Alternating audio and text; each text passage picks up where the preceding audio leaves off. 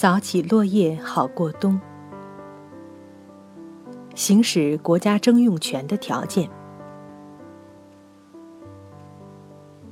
六月二十四日，广播里有一条两分钟的新闻：美国联邦最高法院前一天对众所瞩目的科罗诉新伦敦市案作出了裁决，维护康涅狄格州最高法院。对新伦敦市一项征地计划的判决。公共电台著名法律评论员尼娜·图根伯格指出，此案的意义是，最高法院对国家征用权这一概念做出了又一次解释。泰晤士河边的新伦敦市，新伦敦市在康涅狄格州，坐落在河边，这条河也叫泰晤士河。历史上，它是个依靠军事基地生存的城市。美国海军原来在这里有一个潜艇基地，军事基地给地方经济带来了活力。一九九六年，联邦政府裁军关闭了这个基地，解雇了一千五百名雇员。小城失去经济支柱，迅速走向萧条。两年后的一九九八年，小城失业率。为州平均失业率的两倍，人口流失，居民人数下降到近八十年来的最低点，只有两万四千人。这个小城面临严重危机，濒临衰亡。这种状况刺激了州政府和地方官员去考虑如何复苏经济、挽救小城的方案。方案中有一个重要内容。就是规划原海军基地所在区域的发展。小城原来有一个民间非营利组织，叫 NLDC，宗旨就是协助本镇经济发展。此时，他们开始恢复活动，参与规划。一九九八年一月，州政府批准发行五百三十五万美元债券，资助 NLDC 的经济规划活动。发行一千万美元的债券，集资在原海军基地撤走的地区建一个州立公园。州政府计划宣布之后，同年二月份，一家大医药公司宣布，他们愿意在紧挨着州立公园的地方投资三亿美元资金，建立一个研究机构。当地经济规划者们希望这个研究机构就像当年军事基地一样，能够带来工作机会。从而激活小城经济。经过一系列审查，州政府批准了 NLDC 做出的九十英亩土地的规划。规划包括水边旅馆、商业区、州立公园和联邦海防警卫队博物馆、新住宅区以及小城住宅区与州立公园连接的步行道、码头、水边游览路线等等。还规划了留给办公和商业发展的用地。市政府随之也批准了规划。这一规划需要征地，这就是本案涉及的新伦敦市征地规划。这一征地涉及一些私有土地拥有者，其中有本案原告科罗女士。一九九七年，科罗买了中意的水边小屋，心满意足安顿下来。征地对他来说如同晴天霹雳。据报道，大多数人对赔偿费感到满意，邻居们都拿着赔偿费搬走了。对于被征用土地的人来说，就是价格公平，他们也还是有牺牲的。住房和环境是家庭生活的载体，除了硬件价值，还有很多感情和其他因素，不是论钱就能算得清的。科罗的一个邻居就在这里住了几代人，整整一百年。这里有稳定的邻里关系和社区生活，这一来，老街坊们都散了。科罗不愿意搬家，虽然政府给出的征地补偿金并不低，他还是在自己家门口挂上大大的牌子：“此屋不售”，宣称不论给他多少钱，他就是不搬，还一直。告进了法院。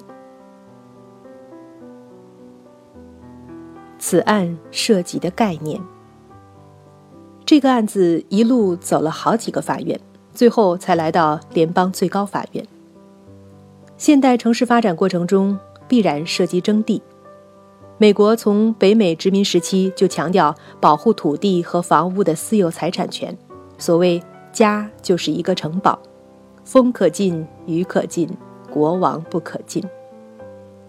大量土地为私人拥有，在交通和城市发展中，征用私地的情况就非常普遍。土地征收为两种，一种是私人开发商收购，一种是公家征用。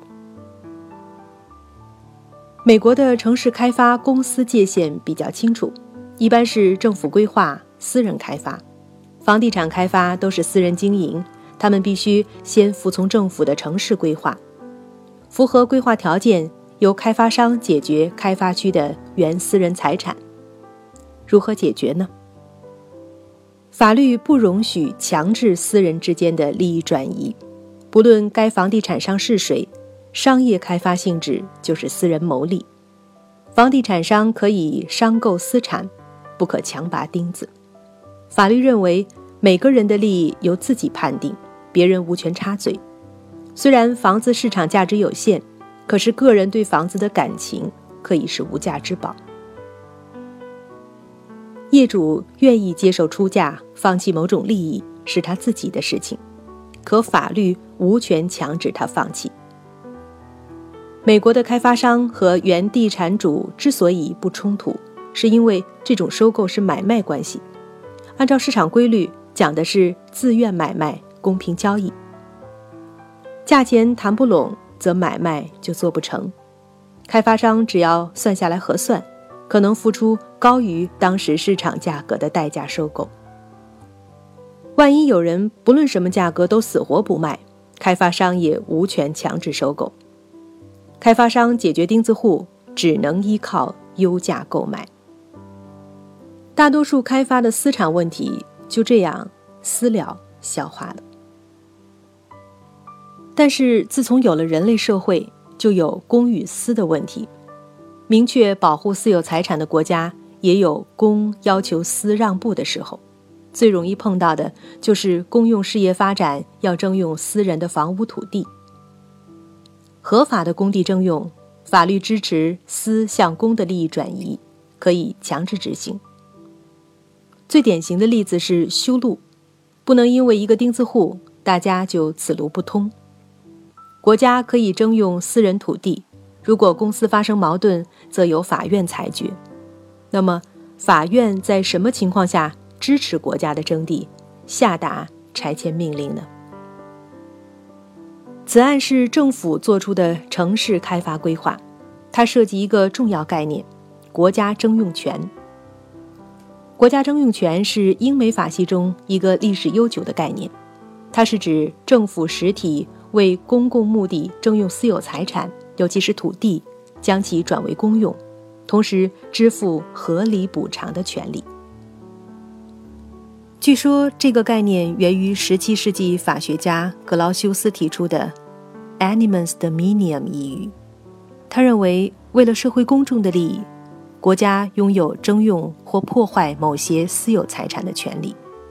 但他同时认为，国家如此行事时，有义务补偿物主因此遭受的损失。在美国，国家征用权必须受宪法第五修正案的制约，即必须对原主作出适当补偿。宪法第五修正案承认国家保护私人财产权，征用私人财产而不对原主作出适当赔偿是违宪的。在这一前提下，任何财产如果有必要定为公用，就不能免于被征用。美国国会不仅有权征用任何私有土地，而且可以征用州的土地，不管征用是否会对该州的项目产生影响。正因为国家保护私人财产权，所以国家征用权概念是一项受到严格限制的权利。这一概念在法理上有两个核心要件：公用和合理赔偿。从合理赔偿来说，卖房本身有价格和意愿两方面，在征地中得到的赔偿即使作为卖房价格是宽的，但是论意愿，房主仍然是在做牺牲。合理补偿强调合理，在美国就是公平市场价格。国家征用私地也不能随意多给补偿费，因为征用开支用的是纳税人的钱。被征用者如果认为征用补偿金不合理的时候，可以告上法庭，寻求司法裁决，并且有权要求让普通民众组成的陪审团来作出判决。对征地的公用目的有怀疑，也可以走向法庭寻求仲裁。科罗把官司打上法庭，就是对征地用途有疑问。这次征地是包括一部分商业区的经济开发。他质疑这不符合国家征用权中对公用的法律界定。法庭判定符合公用和合理赔偿这两个条件的时候，可以下达拆迁命令。此案的关键，此案中的原告宣称自己的财产为非卖品，因此不涉及征用补偿金是否合理。而是涉及国家征用权中的公用概念。这个案子的特别是新伦敦市政府征用土地的公用目的，不像修公路铁路那样清楚无疑。它的征用目的是发展城市经济，包括商业区在内的新区开发，形式上就像一般的商业开发。由于政府本身不拥有开发企业，没有国营、州营公司。市政开发项目必须委托私人开发公司完成。人们质疑的是，它是不是由政府的开发计划来把土地的使用权从原主手里转到其他私人的手里？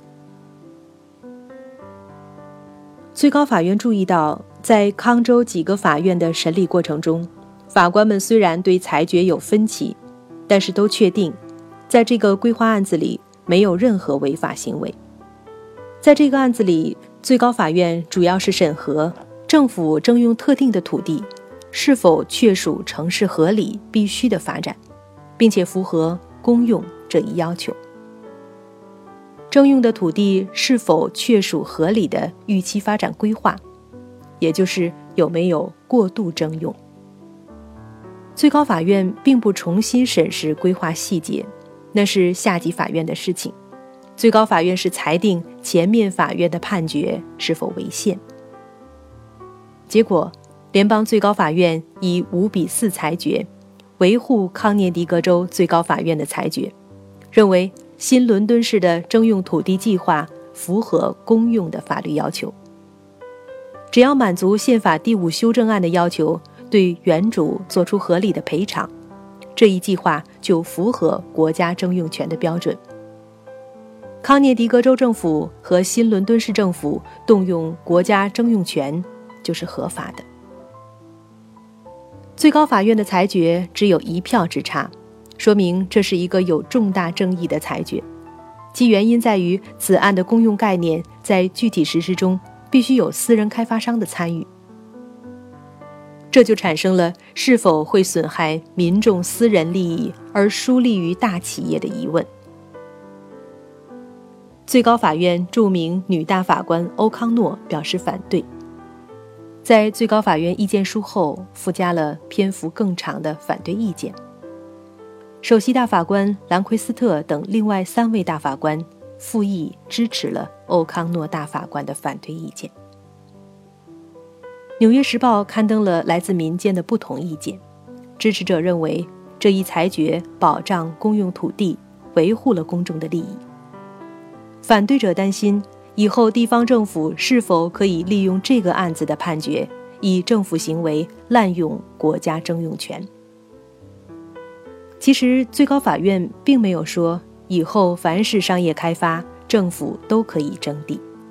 它是针对新伦敦市的案情，确认政府以协助商业开发的形式来推动社区的公共利益，可以算是符合公用的法律要求。从而是可以动用国家征用权这一概念的。至于做出合理补偿，并且在征地、招标、承包等开发过程中实行公开透明的程序，符合现有法律的约束，这几乎是不言而喻的要求。此案的裁决只是最高法院再次重申了动用国家征用权必须以公用和合理赔偿为原则，只有这样才不致破坏国家对私有财产权的保护。五比四裁决传达了最高法院对这类案件的谨慎，因为对国家征用权的适用范围做出一次新的解释，可能是一件非常危险的事情。一票之差表明，大法官们都意识到，国家征用权的滥用是侵犯私人财产，破坏国家作为基础的财产制度。这是司法系统在对公司做出了又一次细致的界定：什么是公，不是光靠政府官员说了算。社会制度健全，才能保障正当的法律执行。征地很少引出社会风波，一是在法律上清楚划出公司界限，二是透明正当的程序，三是有独立公正的仲裁机构。在这样的前提下，只要征地合法，法律支持政府强行执法，做征地钉子户就没有意义。关键是征得合理赔偿。从科罗对新伦敦市一案，我们看到。不论是宪法第五修正案，还是国家征用权，都只是简要大原则，却必须面对千变万化的复杂情况。纸上法律容易完美，执行过程中的环环节节却可能百弊丛生。因此，对每一个宣称是公用的项目，都必须有一系列的审核程序，向公众公布计划细节，立项前的接受民众质疑。独立审核部门的审查，项目涉及私人承包，必须严格招标等等。同时，还必须接受民间和媒体的调查，全方位的确认是否假公济私，是否有私下的利益输送。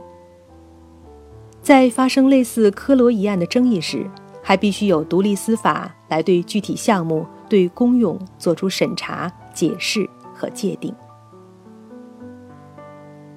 每一个项目只要有质疑，都有权利要求司法仲裁。保护私人财产，不等于社会绝对不要求私人为社会做出合理牺牲。关键是以公用的名义征收私产，在执行中要做到合理行使国家征用权。最终必须依靠社会整体制度的健全和复杂运作。其中包括一些看上去和征地毫不相干的部分，例如新闻监督的健全、民间社会的发达等等。只有公司划分的每一步都是透明的、有社会公信力的，社会才有权要求个人做出补偿的合理牺牲。这时，仍然可能会有个人是不满意的，但社会却不会积累大规模的怨恨。